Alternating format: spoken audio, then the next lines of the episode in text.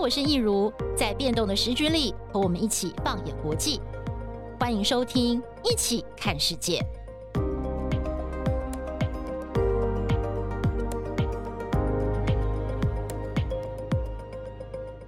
Hello，大家好，我是易如，欢迎收听今天的《一起看世界》Podcast。在这个星期还有上个星期，其实一个事件一直在发展当中。据传是中国被怀疑是他们的间谍气球飞到了美国，那么美国呢是以飞弹予以击落了。那么这件事情呢，也造成了本来原定在二月五号、六号要访问中国的美国国务卿布林肯，他的行程是临时喊卡。那这个事情后续会怎么发展？是不是就是一个单一事件画下句点，还是说它有可能会引发美中新一轮的关系更紧张恶化？其实现在大家都很关心哦，所以我们今天的 podcast 呢，想要为我们的听众朋友一起来关注这个话题。那我们今天非常荣幸邀请到国防安全研究院战略与资源研究所所长苏子云老师，苏老师您好。啊、大家好，主持人好，很高兴在这里跟大家聊天。对，我们也很开心哦。那呃，我们知道说苏老师对于这个军事是非常的有研究哦，就是在这方面，尤其是在国际之间的这个竞合，所以最近也是在媒体上也看您讨论了很多这方面的议题。所以今天呢，也趁这个机会，好好的来请教一下老师，请老师来跟我们的观众朋友解答大家心中很多的疑惑、哦。所以我们首先呢，想要来请教老师的就是，大家很关心说，哎，这颗气球到底是不是一颗间谍气球？美国认为是，不过中方说，哎，这只是一个民用的气球，我们搜集相关的气象数据啊等等。但是现在感觉美国已经是一口认定没有错啦，它就是一个间谍气球了。所以老师，您是不是可以帮我们判断一下，就是从现在曝光的这些资料来看，它是一个间谍气球的可能性，是不是应该就是理定了八九不离十？是，一如说的没错吼。其实我们可以这样说，这个气球应该啊、呃就是间谍气球。从外观上来看，它的尺寸就会跟一般的我们常说的气象气球会不同。像气球的话，它会比较像是瘦长型的，因为要快速的升空，然后它尺寸是比较小的。嗯哼，哦，通常大概就是说升空到定高度之后，它就自己会交气，然后就降下来。那这一颗飘到美国的中共的这个间谍气球，很清楚是一个大型气球，而它可以借由太阳能板发电，然后供应给气球吊舱下面的一些电子装备运转，同时也很有可能会有电动马达。这样子的话，它的气球就可以调整方向，透过卫星连线就可以由远端调整方向。而事实上，我们可以这样讲，先姑不论它是所谓的民用气球，或是军用气球，或是进一步的间谍气球好了。其实这一次的事件，呃，就是说我们都知道，如果我们去其他国家玩，都要有护照，也要有这对个这个 visa 签证等等呵的。那更何况它是一个大型的气球进入人家的领空，所以现在等于是说中共它就比较百口莫辩了。呵呵，呃，这是最重要的。那其次，现在就是如同一如所说，它变它是一个间谍气球，这可能性越来越高了。嗯因为透过美国海军潜水人员的打捞，这气球残骸已经被发现。我想，一如就是以前在美国应该也知道嗯，如果说用那个自由女神来比喻的话，对自自由女神是美国象征。呵呵哦那现在说哦，这个自由女神高度是四十六公尺，结果现在美国他们捞起来了残骸，发现哇，这个气球的高度有六十一公尺，比自由女神还要大呢。嗯呵哼呵所以说它就不是一般般的那一种所谓气象地球迷路了，飘进嗯误入其他国家的领空，就不这么单纯。嗯，了解。所以就是其实种种的迹象都可以去判定说，哎，它并不是表面上目前中方所声称的这么单纯哦。对嗯，而且它其实它这次就是让美国人比较吃惊的是，因为它飘的那个路径嘛，因为后来我们知道它是从新疆起飞，一路这样飘飘嗯飘飘过来，经过阿拉斯加，然后游到蒙大拿州。哇，那其实蒙大拿就是在美国有相关的这个核武设备在这儿，对不对？是的所以就是让美国人会觉得很敏感，你到底是想要拍什么？我们可以先解释一下气球运作原理哈。嗯事实上，它就是利用这个高空的这种喷射气流，啊，这个 jet stream 是在目前是一个盛行的西风，嗯哼也就是它飘到大概六六万英尺，也就是两万公尺以上的时候，它就是搭着这个气流从西往东边飞了。现在国境解禁了，大家要开始可以出国，都是有时候在飞机上无聊，你会打开那个小荧幕看看现在飞行情报，然后就会看知道哦，机外的温度可能是零下四十度、五十度，哎呦好冷哦。嗯哦哼，，那有时候对，机长会广播说，哎呀，我们现在是 tail wind 就是逆风飞，或是 tail wind 就是顺风飞。其是，实这个顺风逆风就是高空气流的一种表现。呵呵，那这个气流就一路从刚才一如说，可能从中国的中西部那个真空到达一定高度之后，就趁着气流往东边飞。嗯那哼，经过那个阿留申群岛，再到阿拉斯加。嗯哼，好，那接着突然它就往南飞了，往南到美国的西北部，嗯哦哼，，可能是从华盛顿州先进入，那接着又出境，又到了美国西部的海域，接着对又往东拐，又进入蒙大拿州，嗯哼，接着就像是漫游一样，这个气球的奇幻漂流，就一路从西北部穿越美国中西部，然后到了东南方的南卡南卡罗来纳州。州，对，对，那是一个很漂亮的州，就是比如说它 Charleston 是一个小城市。对哦，我我过去那边的时候是哦哇，发现它是一个很漂亮的，就是十八世纪盖的一个小城市，哦房子都好有 feel 哦，呵呵呵 很呵，像美国典型南部电影那种南方庄园。哦，就有点像《乱世佳人》里面那个电影啊的，对，一直嗯，想起想讲，我就想起来，嗯对，那个场景就是乱世佳人那嗯一哼种，对就是很大的房子，还有很大的前院，还有个后院嗯，哼那它就是靠海嘛，对那接着就是哦，就是出海之后，就是美国空军就上去就把它给打爆了。对对，是，哦，所以说从例如刚才讲它这个路径来看，嗯嗯，可能就是会觉得没有这么单纯哦。对，而且而且老师你刚刚有讲到说，它一开始是顺风这样子飘，对但是它走可不可以操纵？它应该是可以操纵它可的以方哦向嘛，对不对？对，就是我们先解答一个大气科学的，嗯，因为这有点像你把它想象成在大气中的帆船。哦，那帆船在航行的时候，你当然很难逆风啦。嗯哼，可 是对，你可以调整风帆，就是说向左向右。那透过资料链，就是有点像 SNG 车，嗯哦哼，从远方这样打到卫星，再把资料打下来，你就可以控制这气球了。接对，着呃，就是说，一如刚才说的啊，他进入蒙大拿对，哦、那边是美国就是 ICBM 所谓洲际飞弹的一个很多发射井嗯哼 site，哦，嗯，都部署在那里。嗯哦哼，那这很多人会觉得奇怪，卫星就看得很清楚、啊对、呀，是这为什干么嘛要气用球到呢气球？对，对，可是这个是这样子，哎，的确哦，就是照美国科学家协会的统计，中国它现在是全球第二大太空强国，也不能小看它。嗯哼，哦，它总共有五百四十个 Saturn 卫星哦，所以它各种卫星都齐备了。嗯而哼，气球扮演就是收集一些呃细部的资料，特别是大气资料。嗯哦哼，就是哦，蒙大拿州在二月份的时候，大气中的风向、风速、温度、湿度，它这样就可以再透过资料链传回去到它的那个资料中心。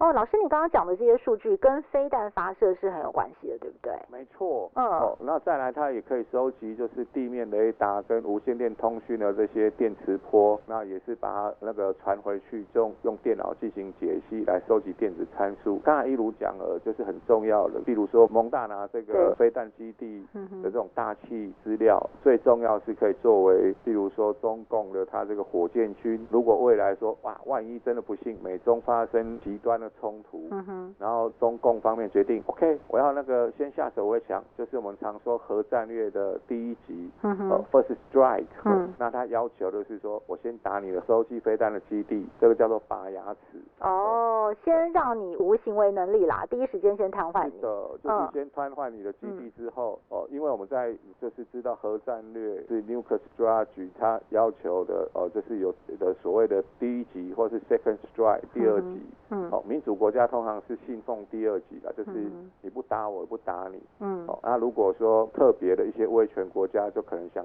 铤而走险，变成另外一种飞弹珍珠港。嗯那这哼，样的话，对方的核武基地，还有它的这个空军基地，都会是目标了哦。嗯哦，所以其实这个气球它是有很重要的资讯搜集的功是能。的，可以弥补卫星的不足。哦，哎，其实我们过去会讲到说，例如说像是我们看过去像冷战电影啊，或者是读一些史料，像是在古巴危机的时候，美国是派空中侦察机去飞，飞到古巴那边去看，对不对？就是空中侦察机它是能够发挥一定的功能。那气球这个高空气球，除了老师刚刚刚刚讲的这些优点之外，就是它跟侦察机像是飞机这样子的侦察性质比起来，它还有什么样的优势是可能侦察机也做不到的？有，这比如说今年是兔年，我们用龟兔赛跑嗯来比喻好了。嗯卫星是非常快的，因为它要对抗地球的重力，所以它在太空中的速度大概是二十三马赫嗯，哼去五一下就让换过去了。哦是那接着下次在光临同一个地方，可能是一小时后绕一圈嗯，对哦绕地球一圈再回来。哼哼，哦，那个气球就是慢慢慢慢的飘，每小时，比如说是一百六十公里，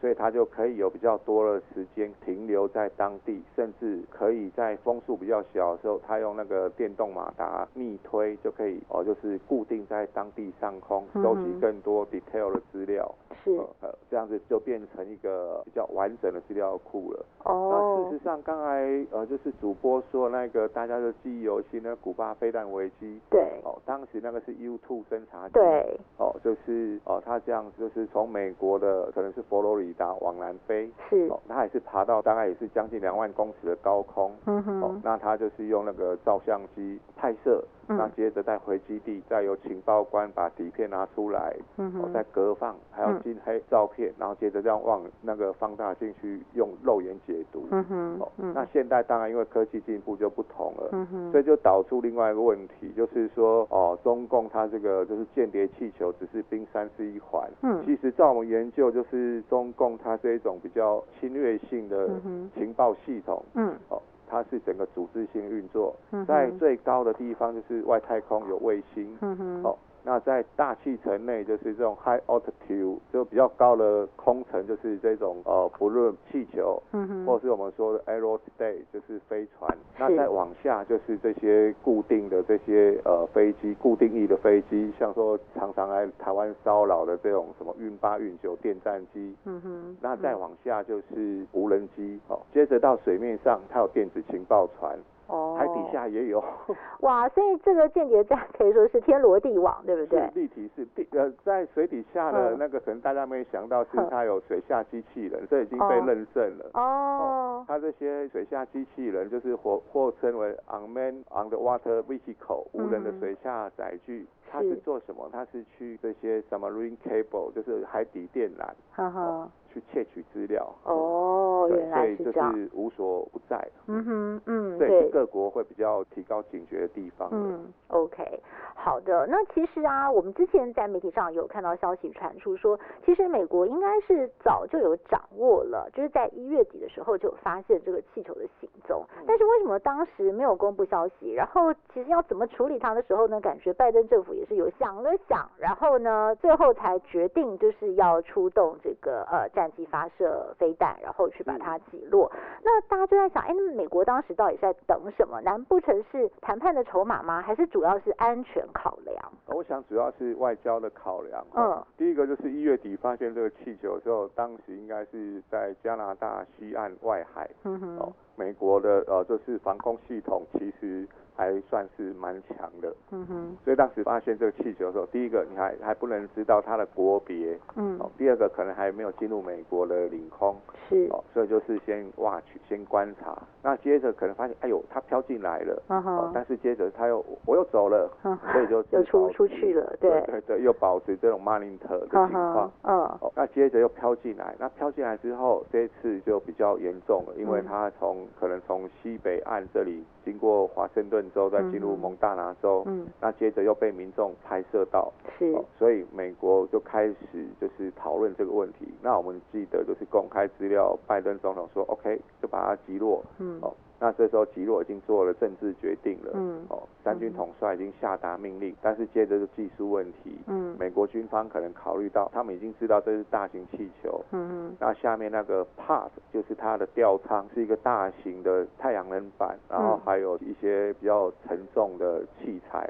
所对以担心对，击落听说它有三台公车那么大嘛，是那个体是积是，对，哦嗯，嗯就是我们刚才说的，它气球的巴底本体就是比自由女神像还大呢。对，那下面的吊舱也是很沉重的，怕这是些碎片嗯就是掉到地上，可能对人员跟财产造成影响，嗯，所以就保持这个警戒部分，直到从南卡东南方出海，而且把握在十二海里的范围之内把它击落嗯哼。可见美军也是算得很精准。嗯哼，那接着就是说，当然也像主播刚才说的哦，也可能是当成一个谈判筹码嗯哦。这就是整个来讲，呃，第一个，他美国军方也不是塑胶做的，嗯你哼他也知道说，哎，你可能是来侦查我的，嗯哼，所以美国的国防部有说，哎，我们采取反制措施，嗯可能哼，就是气球经过基地的附近，我就先把雷达关掉了，把那个无线通讯关掉了，让你无法收到我这些电磁讯号。那接着我也开始观察你。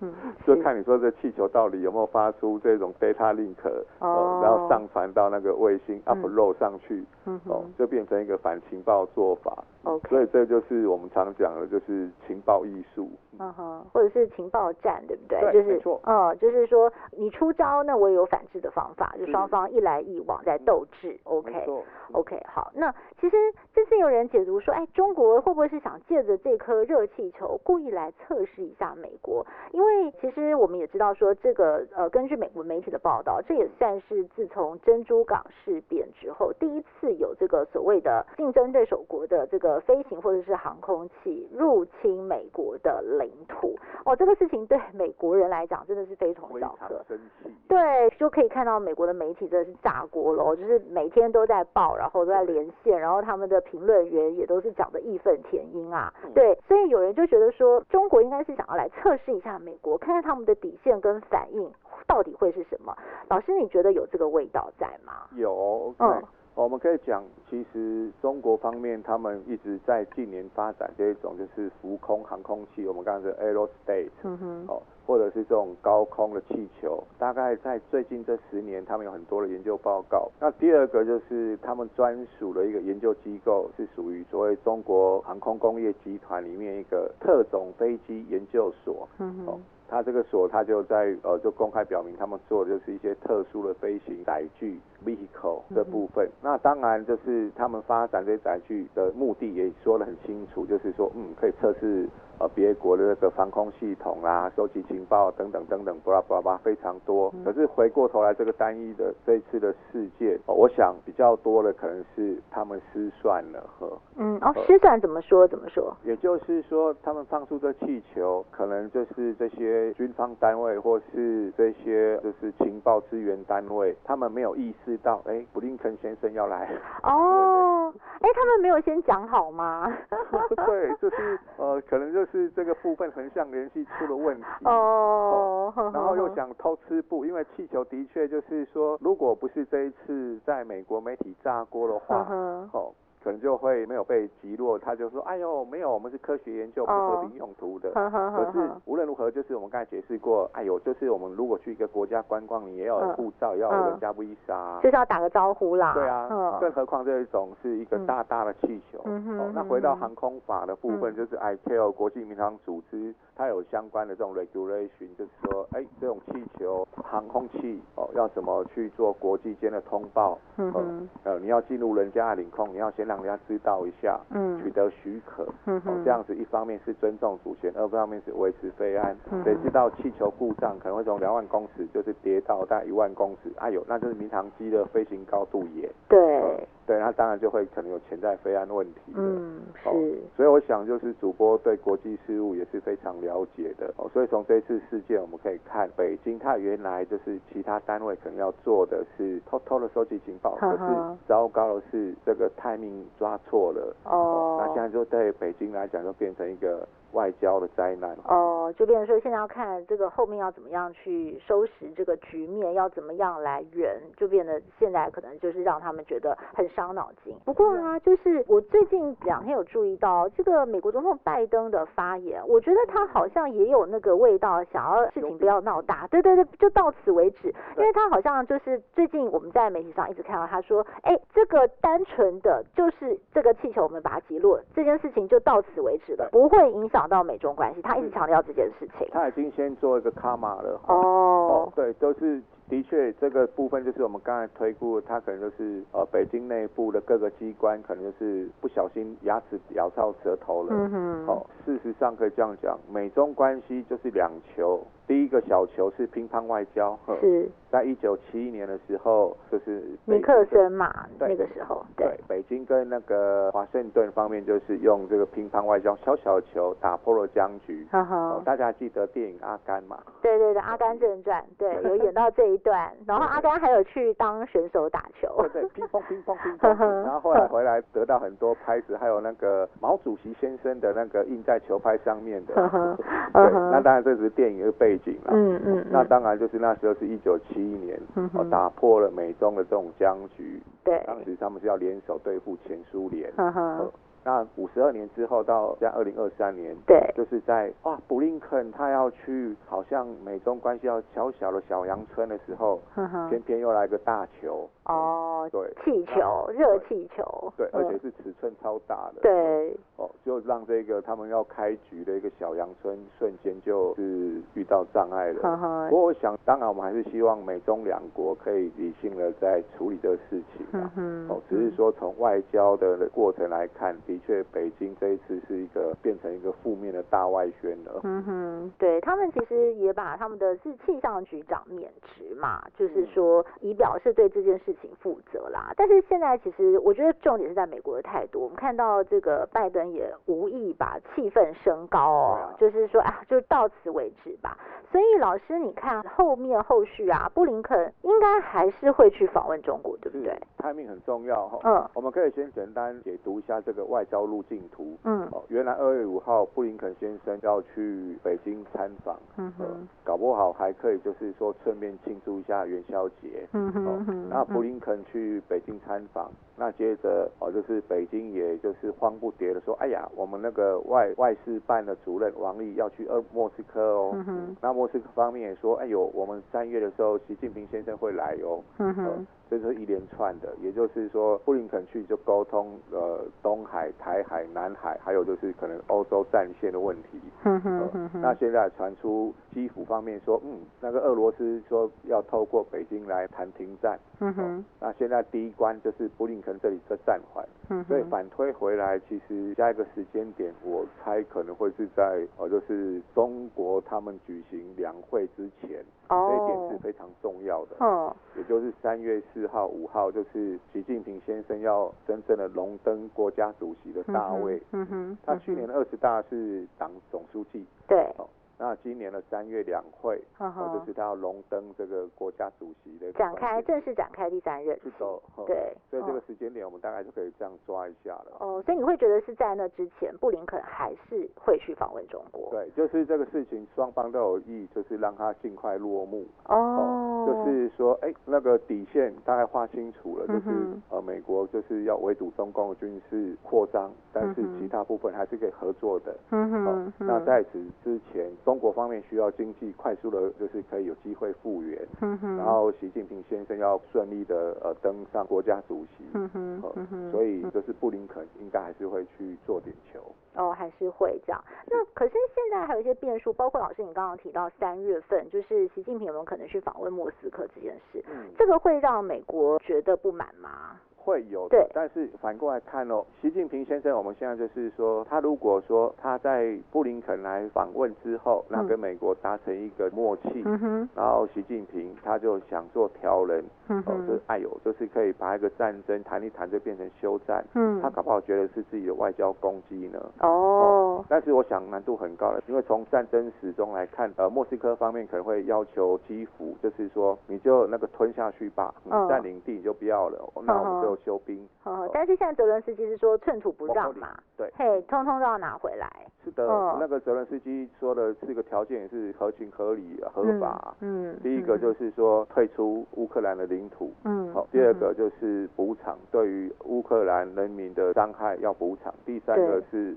确保乌克兰的安全承诺不再就是入侵乌克兰。第四个就是救责，是，救责我想俄罗斯可能又更加难吞下去了。嗯哼，哦，哦就，是说，呃，发动战争的这些人员，还有在战场上触犯违反人道罪的军人，都要依就是战争法，嗯哦、哼变成战犯处理。嗯哼，哦，所以嗯我想这个真的说要透过谈判休战是比较难的。哦，哎，老师，刚刚其实您有提到一个，我觉得是蛮有趣的观点，其实也有人在讨论，就是在猜说，如果说这次啊，就是习近平前去这个莫斯科，他跟普京的这个会谈，假设真的可以成型，嗯，这其实美国有没有那么一点味道，也是希望说，哎，这个习近平可以去说说看，看看普京有没有可能，就不要这么再坚持下去了。嗯就是西方国家是不是其实对呃习近平也有有一些期待，就是说，哎，他这次的这个，因为其实有两种说法嘛，一个是这个，另外一个是说，哦，没有，其实中国是要去跟俄罗斯结盟来对抗西方国家。 对我个人的评估就是，呃，我们当然都没有办法用水晶球来预 测哦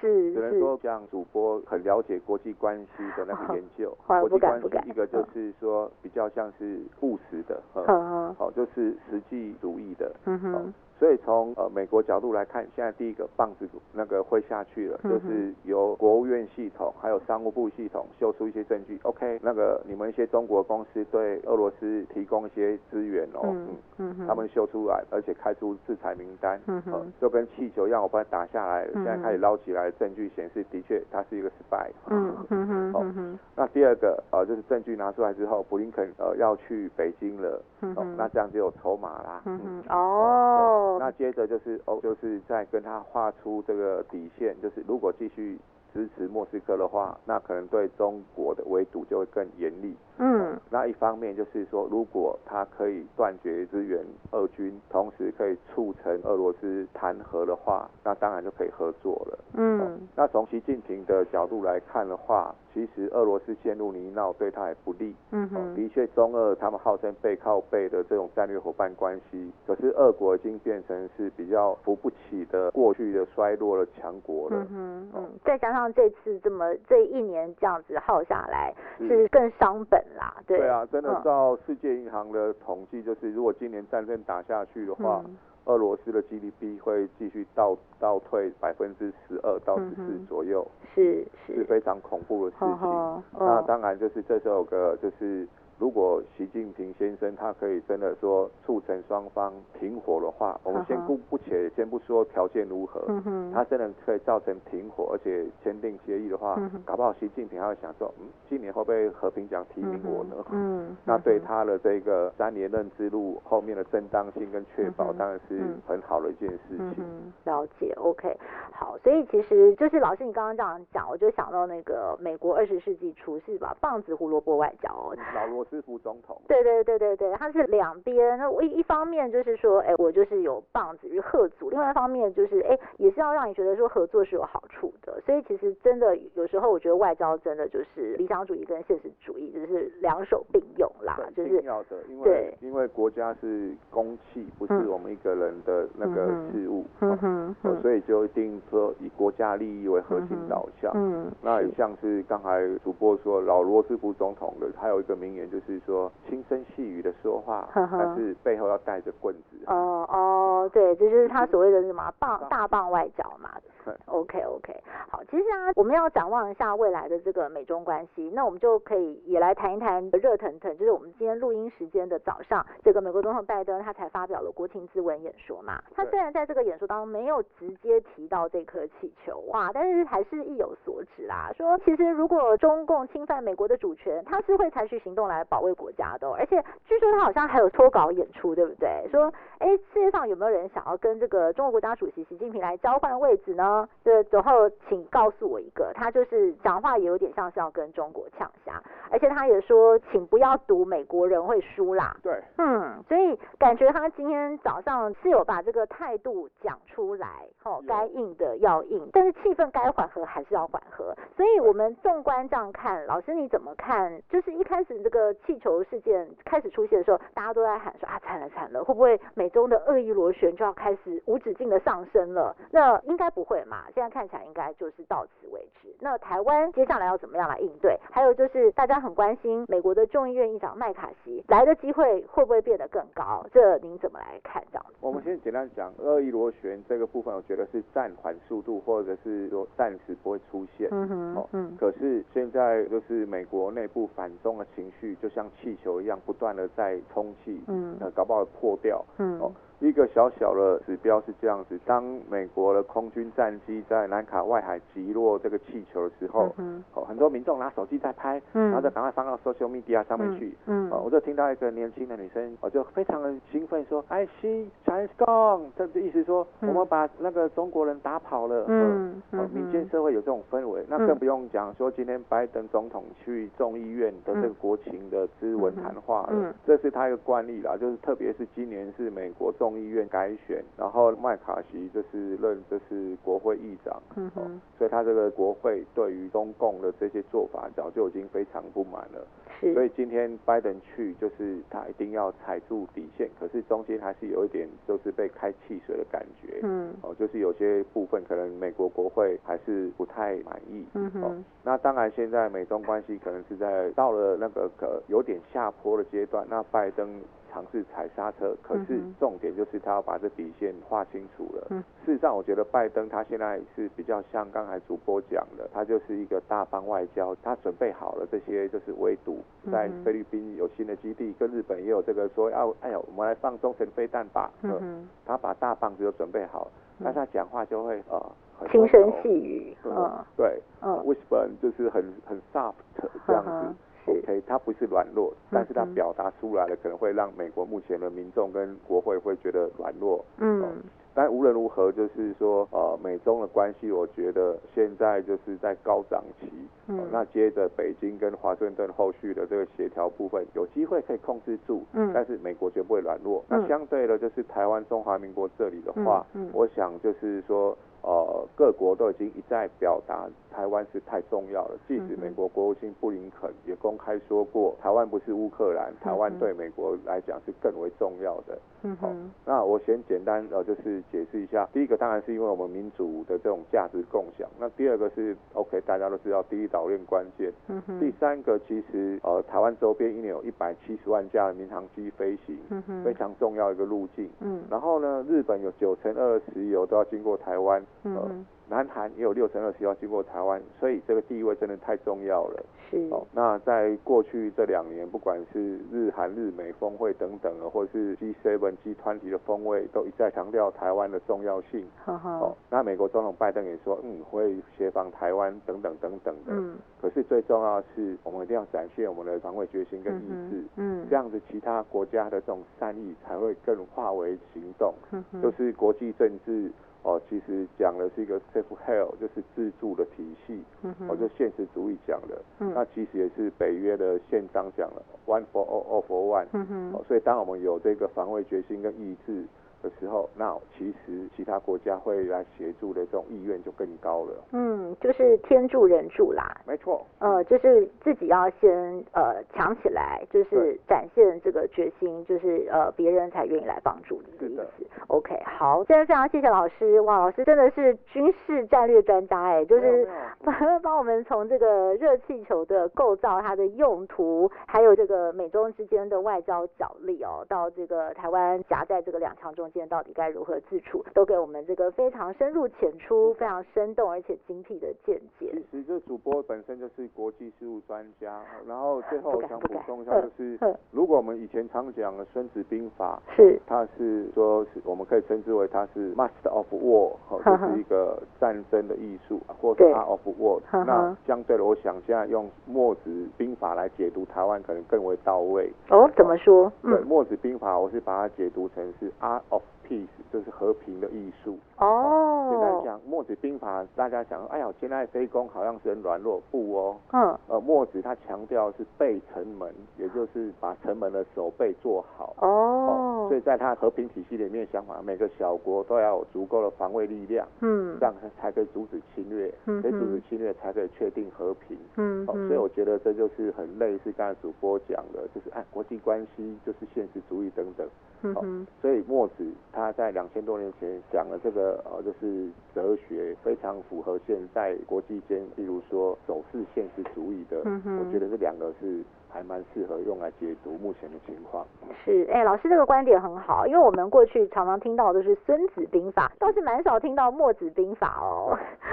所以老师今天跟我们分享这个《墨子兵法》，的确也是很值得我们大家好好参考。尤其是今年的主题，台湾人都在讨论我们要如何避战嘛，对不对？就是希望能够和平。那到底要怎么样达到和平？哎、其实这个背后是很有学问的，对大家都可以好好的来那大思考家可以。考看一下那个墨子的，其实我觉得蛮有哲理。嗯哼，OK，好 啊，那今天很谢谢老师帮我们做了这么精辟的讲解。那我们也欢迎我们的听众朋友，如果您有任何的回馈的话，也欢迎大家可以在我们的 IG 粉专留言，也别忘了每个星期天晚上我们电视版的《一起看世界》也会为当周的国际时事带来最精辟深入的分析。那我们今天再次谢谢苏子云老师，也谢谢大家的收听，《一起看世界》Podcast，我们下次再会，拜拜。好谢谢一如，谢谢大家，拜拜。